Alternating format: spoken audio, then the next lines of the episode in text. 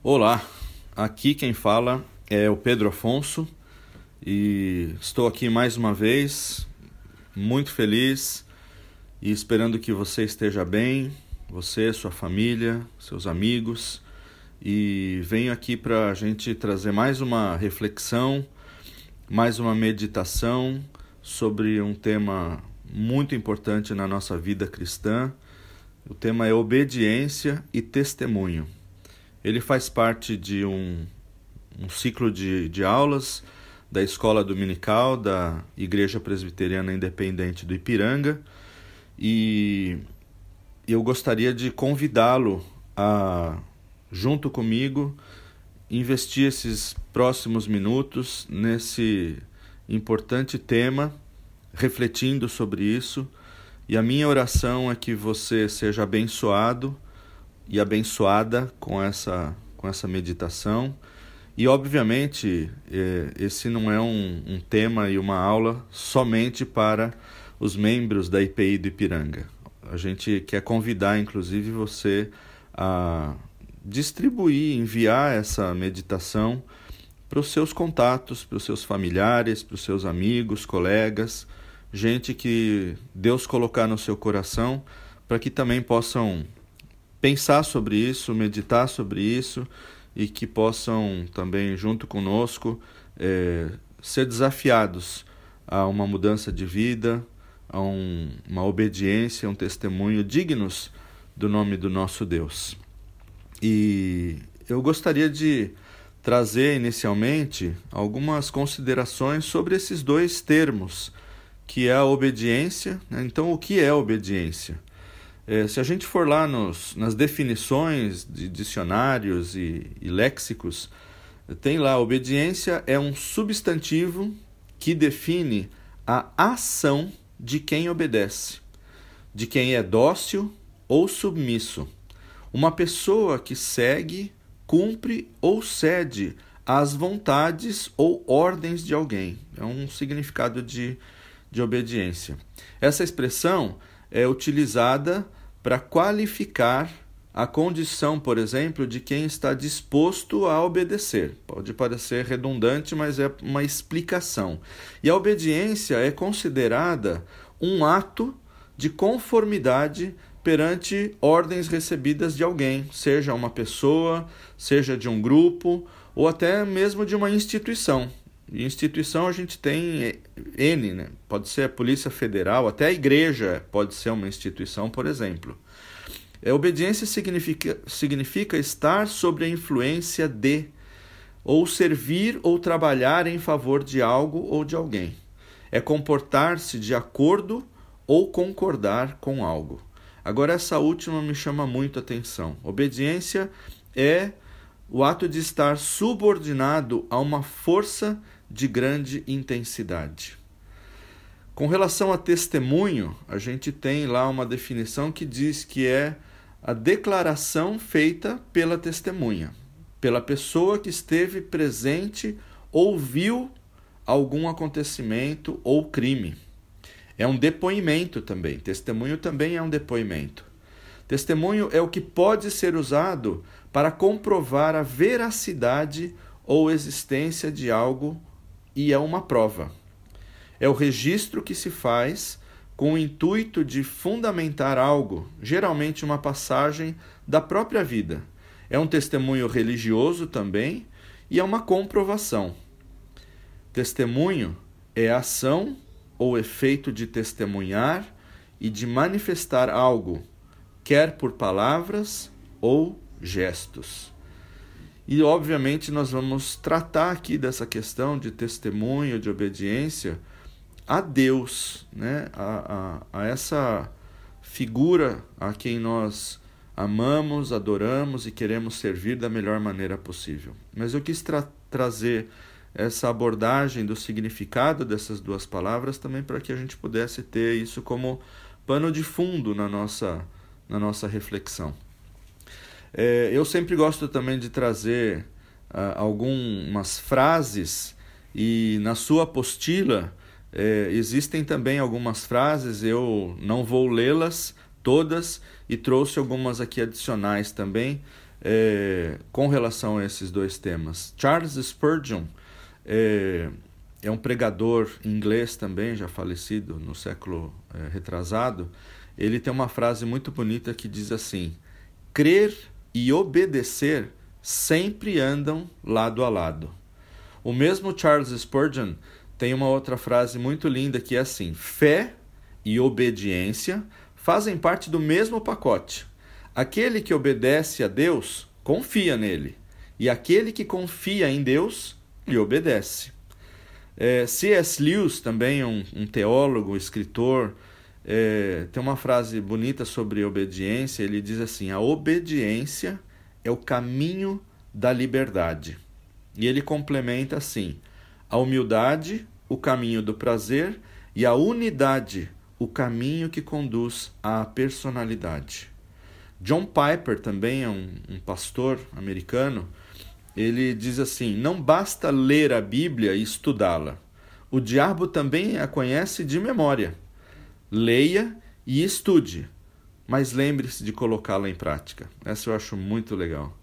E a última frase é uma frase de John Stott, é, também um, um pastor é, inglês, já falecido, e quando ele diz sobre testemunho, essa frase é sobre testemunho, ele fala assim: testemunho, presta atenção nisso, testemunho não é sinônimo de autobiografia. Quando estamos realmente testemunhando, não falamos de nós mesmos, mas de Cristo.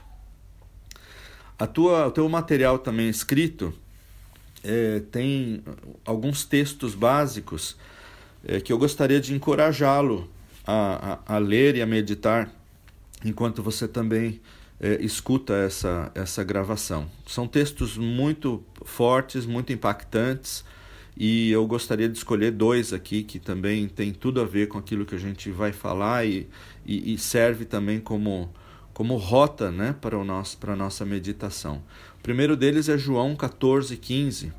Jesus dizendo assim: Se vocês me amam, obedecerão aos meus mandamentos.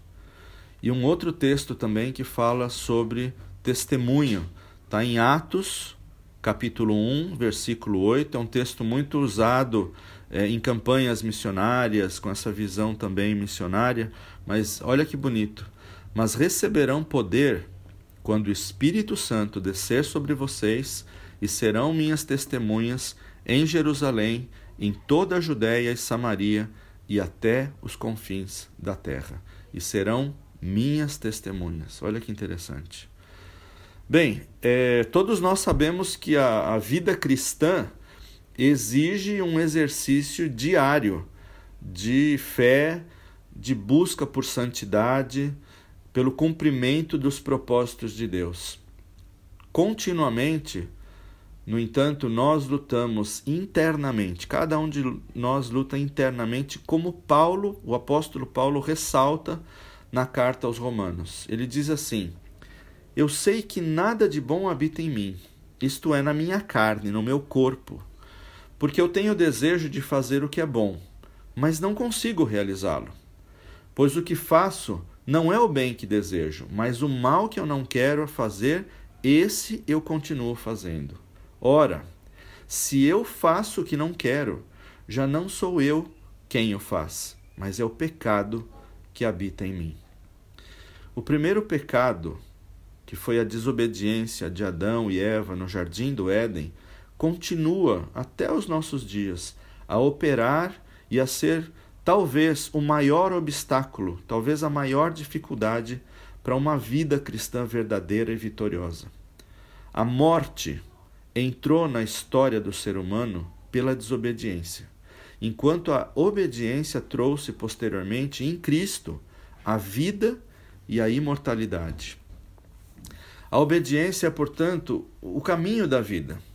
E o profeta Daniel, eh, Samuel deixou isso muito claro: eh, que para Deus é melhor obedecer do que sacrificar. Esse texto está lá em 1 Samuel 15, 22.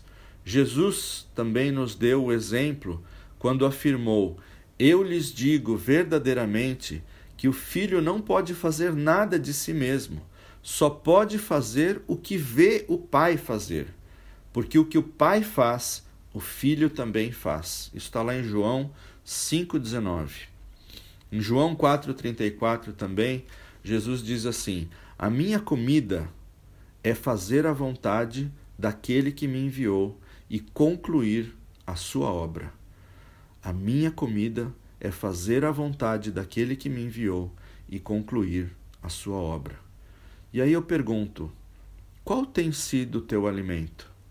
Do que você tem nutrido a tua alma, o teu coração, tua mente, a tua vida? E eu queria dizer, meu querido, minha querida, somente a convivência com Cristo, a meditação na Sua palavra e uma vida de oração e entrega poderão nos preparar para sermos obedientes e boas testemunhas dele em meio ao nosso dia a dia. Jesus demonstrou ainda que a obediência é o caminho para o testemunho, como pode se constatar nas suas próprias palavras aos discípulos, num texto que está em João 14, de 6 a 10. E Jesus respondeu: Eu sou o caminho, a verdade e a vida. Ninguém vem ao Pai a não ser por mim.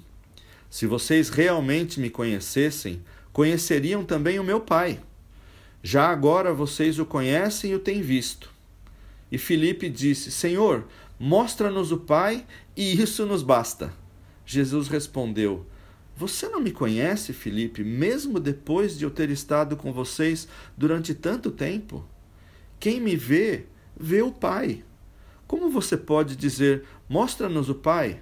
Você não crê que eu estou no Pai e que o Pai está em mim? As palavras que eu lhes digo não são apenas minhas, pelo contrário, o Pai que vive em mim está realizando essa obra. E este deve ser o nosso proceder. Que Cristo seja continuamente essa inspiração e que o Espírito Santo seja a tua força, seja a minha força, para que sejamos a expressão do seu amor e da sua graça a toda a humanidade. E à medida em que Jesus realizava a obra de Deus, que ele era totalmente submisso à vontade do Pai. Ele fazia com que o Pai fosse visto e conhecido através das suas obras, através do seu testemunho. Esse é o caminho que, como cristãos, devemos seguir para sermos também as suas testemunhas. Segundo o teólogo, o teólogo e, e pastor John Stott, a grandeza do reino de Deus, olha que interessante, a grandeza do reino de Deus é medida em termos de obediência. Parece que é uma escala, é uma régua.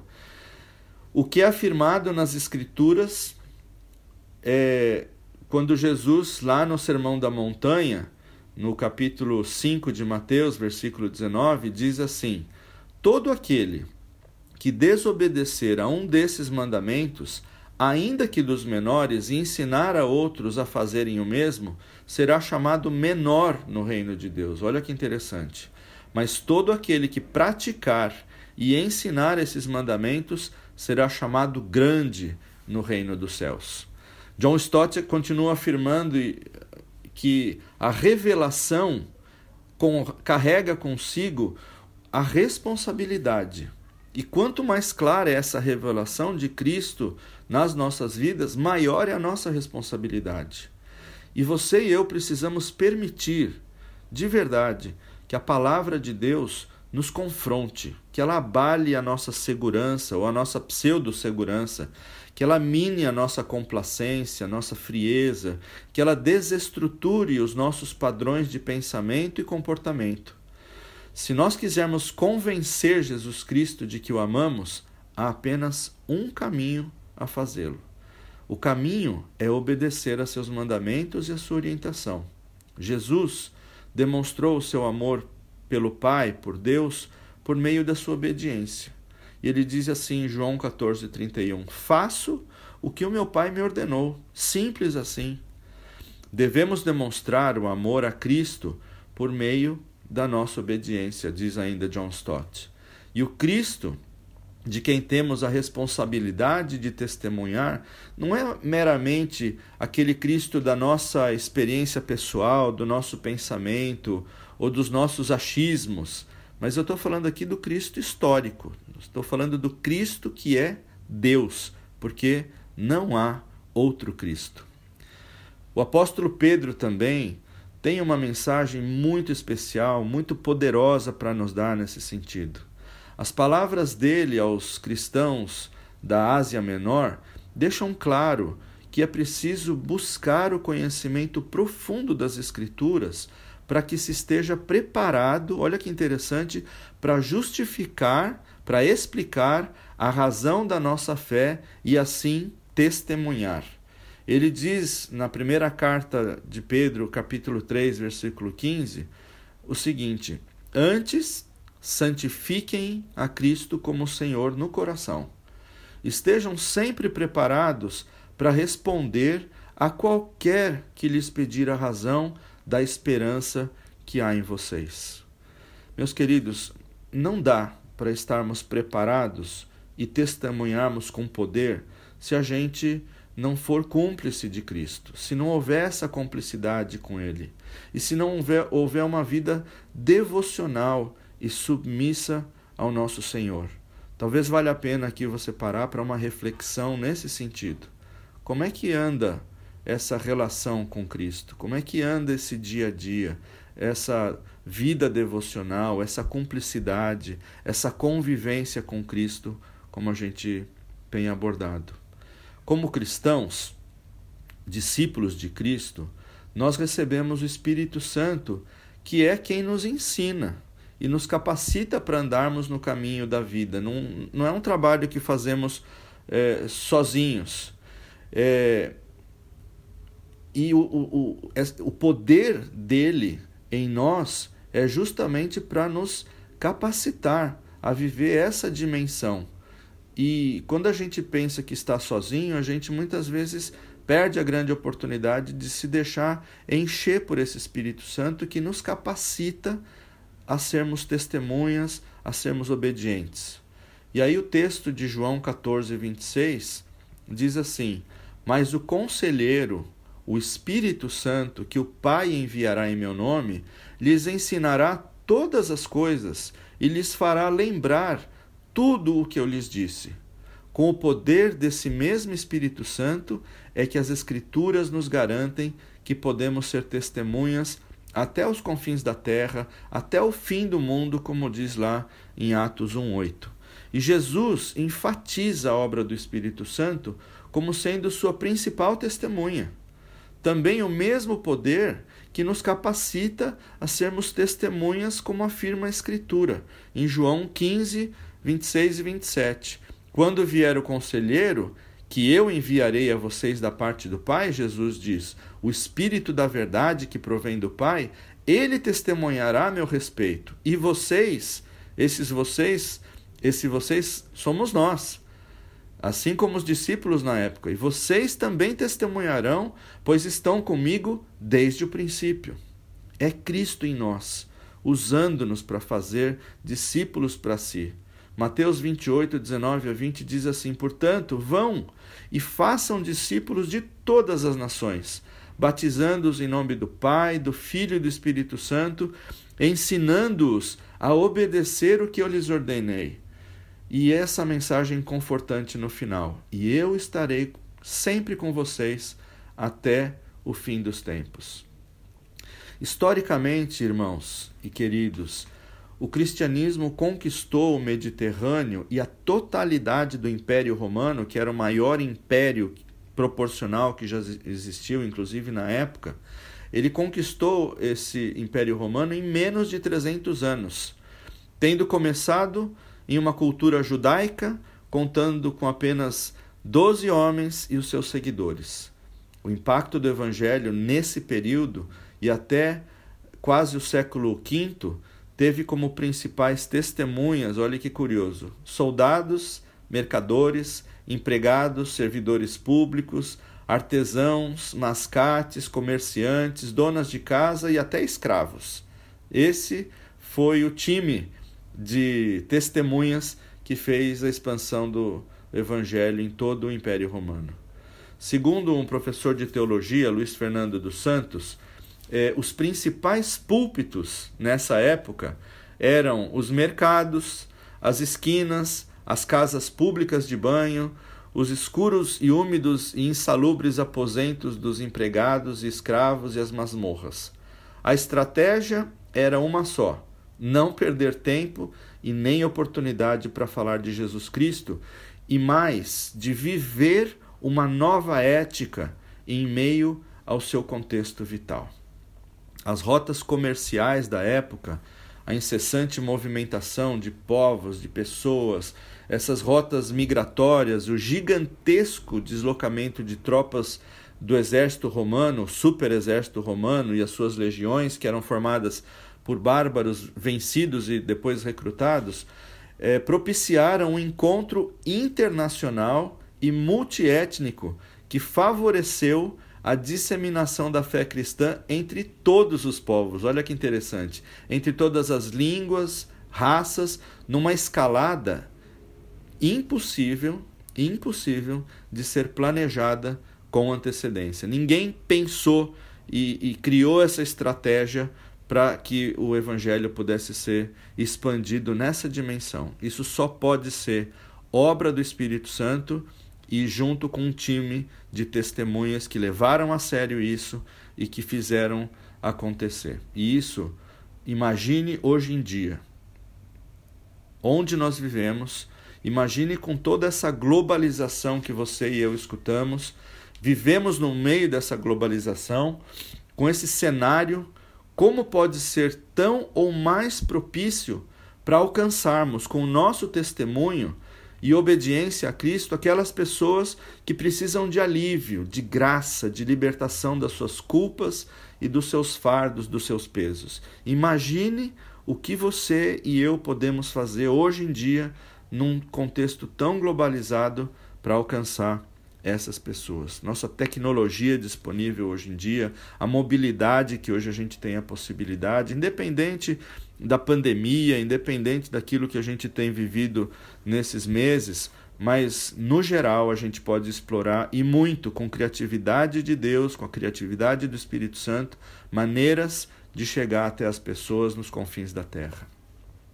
Assim, é, através do encontro pessoal, dos relacionamentos sociais, e nós somos movidos a relacionamentos sociais, através do testemunho intencional e apaixonado e da tradição oral, Jesus Cristo foi apresentado como o único e suficiente Salvador. Aquele único que pode dar sentido a essa vida, conforto na morte e, além de tudo, a certeza da imortalidade. Mais tarde, a igreja começou a atuar com a participação, e vocês sabem muito bem, né, de missionários, pastores, evangelistas. Porém, fica claro para nós que vivemos aqui no século 21 que nada substitui a força dos relacionamentos, o corpo a corpo na transmissão do evangelho. A pregação e o ensino da palavra nas igrejas são necessários, eu reconheço e nós reconhecemos, e indispensáveis até. Porém, não podem ser desconectados de um comportamento coerente. Não é só o ensino, é o comportamento coerente de um verdadeiro testemunho, como Paulo alerta a igreja de Éfeso, Éfeso quando diz assim: Os que pertencem a Cristo Jesus crucificaram a carne com as suas paixões e os seus desejos. Se vivemos pelo Espírito, andemos também pelo Espírito. Está lá em Gálatas 5, 24 e 25. E andar no Espírito, meus queridos, significa ouvir o que ele diz ao nosso espírito e, mais do que isso, obedecê-lo. Significa ser coerente a esses ensinamentos da palavra já recebidos. E como o próprio apóstolo Paulo frisa aos Filipenses, quando diz assim, lá em Filipenses 3,16: tão somente vivamos de acordo com o que já alcançamos. João, na sua segunda carta, mostra que amar é obedecer e obedecer é amar. Ele diz assim: E este é o amor, que andemos em obediência aos seus mandamentos. Olha que poderoso. Como vocês já têm ouvido desde o princípio, o mandamento é este, diz João, que vocês andem em amor. Segundo João 1:6. Por isso Jesus nos disse em João 14:15: Se vocês me amam, obedecerão aos meus mandamentos. Ou seja, a obediência está intrinsecamente ligada ao amor. E ele completa ainda, João completa em 1 João 3,18: Filhinhos, não amemos de palavra e nem de boca, mas em ação e em verdade. John Stott ainda nos desafia com a seguinte afirmação: No ministério de Jesus, as palavras e as obras, a pregação do Evangelho e o serviço compassivo andam sempre de mãos dadas. As ações de Jesus expressavam suas palavras, e as suas palavras explicavam as suas ações. Não havia conflito, porque havia uma harmonia entre a palavra e o testemunho, entre as ações e as suas palavras. O mesmo, o mesmo deveria acontecer comigo e com você. As palavras são abstratas. Elas precisam ser materializadas em ações de amor. As obras são ambíguas. Elas precisam ser interpretadas pela proclamação do Evangelho. Mantenha as palavras e obras juntas no serviço e testemunha da igreja, continua afirmando John Stott. Mantenha as palavras e obras juntas no serviço e testemunho da igreja. Em termos gerais, apesar do nosso chamado especial, todo cristão é enviado ao mundo tanto como testemunha quanto como servo. Nessa ou dessa, nem você nem eu escapamos. Nós somos enviados ao mundo para testemunhar e para servir. E sempre que vemos alguém em necessidade, preste atenção nisso. Quer essa necessidade seja espiritual, quer seja física, quer seja social, se nós tivermos a possibilidade de supri-la de alguma maneira, assim nós devemos fazer. De outra forma, nós não podemos afirmar que o amor de Deus habita em nós. Nós precisamos ser coerentes e identificar as necessidades das pessoas e tentar, da melhor maneira possível, supri-las. E com frequência as pessoas têm mais do que uma necessidade. E se nós as amamos com o amor de Deus, nós devemos fazer o nosso melhor para aliviar as suas necessidades, as suas dores. O testemunho verbal irmãos, não é suficiente. Conforme Jesus disse, é apenas quando as pessoas veem as nossas boas obras que a nossa luz brilha de forma mais intensa e dá glória ao nosso Pai Celestial. A vocação da igreja é ocupar-se com Deus e com o mundo. Eu repito, a vocação da igreja é ocupar-se com Deus e com o mundo. Deus constituiu sua igreja para ser uma comunidade de adoração, mas também de testemunha. Tiago 2, 14 a 17 diz assim: De que adianta, meus irmãos, alguém dizer que tem fé se não tem obras? Acaso a fé pode salvá-lo? Se um irmão ou irmão ou irmã estiver necessitando de roupas e do alimento de cada dia, e um de vocês disser: Vá em paz, aqueça-se e alimente-se até satisfazer-se, sem porém lhe dar nada, de que adianta tudo isso? Assim também a fé, por si só, se não for acompanhada de obras, ela está morta. Um texto muito forte também do Sermão da Montanha, Mateus 5, de 12 a 20, é, queria que você prestasse atenção nisso. É a mensagem de Jesus para você e para mim. Alegrem-se e regozijem-se, porque grande é a recompensa de vocês nos céus, pois da mesma forma perseguiram os profetas que viveram antes de vocês. Vocês são o sal da terra. Mas se o sal perder o seu sabor, como restaurá-lo? Não servirá para nada, exceto para ser jogado fora e pisado pelos homens. Vocês são a luz do mundo. Não se pode esconder uma cidade construída sobre um monte. E também ninguém acende uma candeia e a coloca debaixo de uma vasilha. Pelo contrário, coloca-a no lugar apropriado e assim ilumina a todos os que estão na casa. Assim brilha a luz de vocês diante dos homens para que vejam as suas boas obras e glorifiquem ao Pai de vocês que está nos céus. Não pensem que eu vi, vim abolir a lei ou os profetas. Eu não vim abolir leis nem profetas, mas eu vim cumprir. Digo-lhes a verdade. Enquanto existirem céus e terra, de forma alguma desaparecerá da lei a menor letra ou o menor traço, até que tudo se cumpra. Todo aquele que desobedecer a um desses mandamentos, ainda que dos menores, e ensinar outros a fazerem o mesmo, será chamado menor no reino dos céus. Mas todo aquele que praticar e ensinar estes mandamentos será chamado grande no reino dos céus. Pois eu lhes digo que se a justiça de vocês não for muito superior à dos fariseus e mestres da lei, de modo nenhum entrarão no reino dos céus.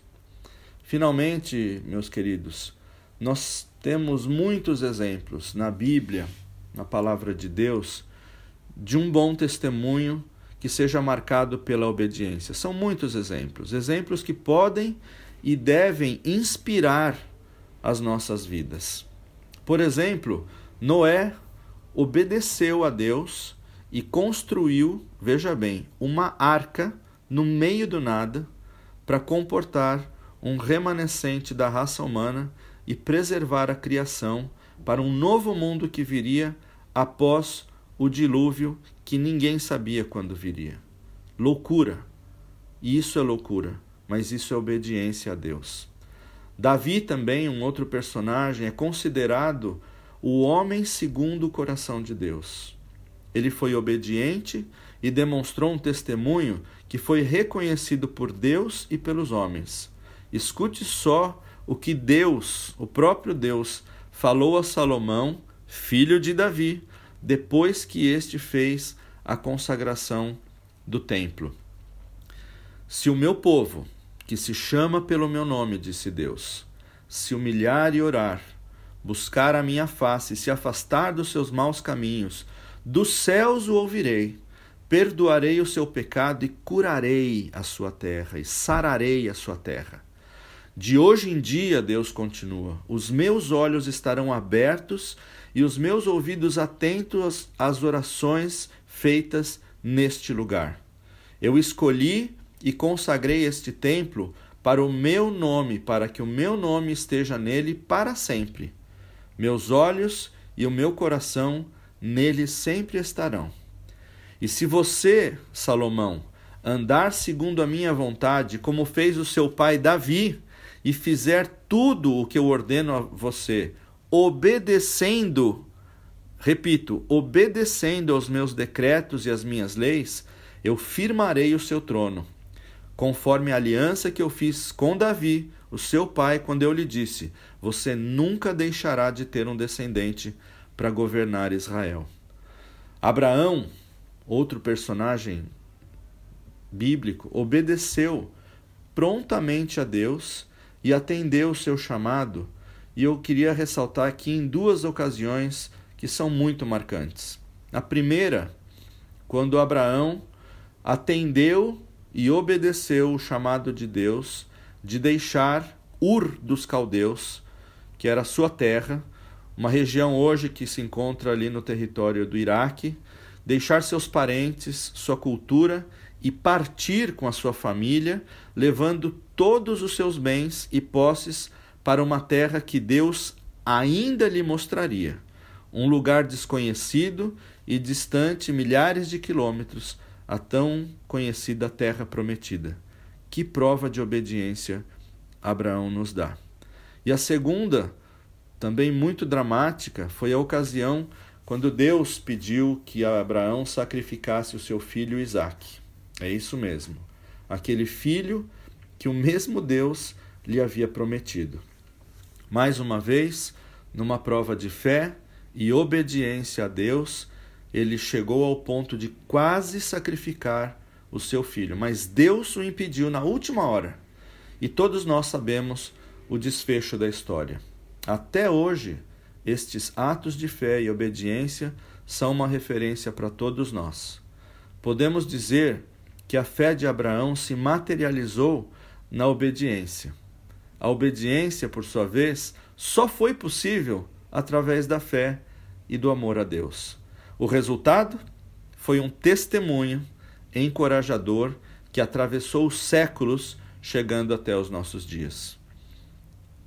Meu querido irmão, minha querida irmã, meu amigo, minha amiga, eu espero que você possa refletir hoje sobre, sobre o teu testemunho e a tua obediência, e que Deus fortaleça a tua confiança no poder de Deus e a tua fé no nome que está acima de todo nome. Minha oração é que o Espírito Santo te inspire e capacite a mudar o que for preciso e te dê uma visão clara e prática de como e onde Ele quer te usar. Mais do que isso, eu espero que a tua resposta seja um estrondoso sim para Deus, para que você seja uma boa e obediente testemunha do seu amor para toda a humanidade, para o lugar onde Deus te plantar. Que a tua oração seja a mesma oração do salmista, lá no Salmo 67, quando diz assim: Seja gracioso, ó Deus, para conosco e nos abençoe, e faça resplandecer sobre nós o rosto, para que se conheça na terra o teu caminho, e em todas as nações a tua salvação. Louvem-te os povos, ó Deus, louvem-te todos os povos. E eu quero deixar com vocês um breve trecho de uma canção na questão da obediência. sentir teu amor sem par, teu querer, obedecer, obedecer, Jesus, toma em tuas mãos meu viver, meu caminhar.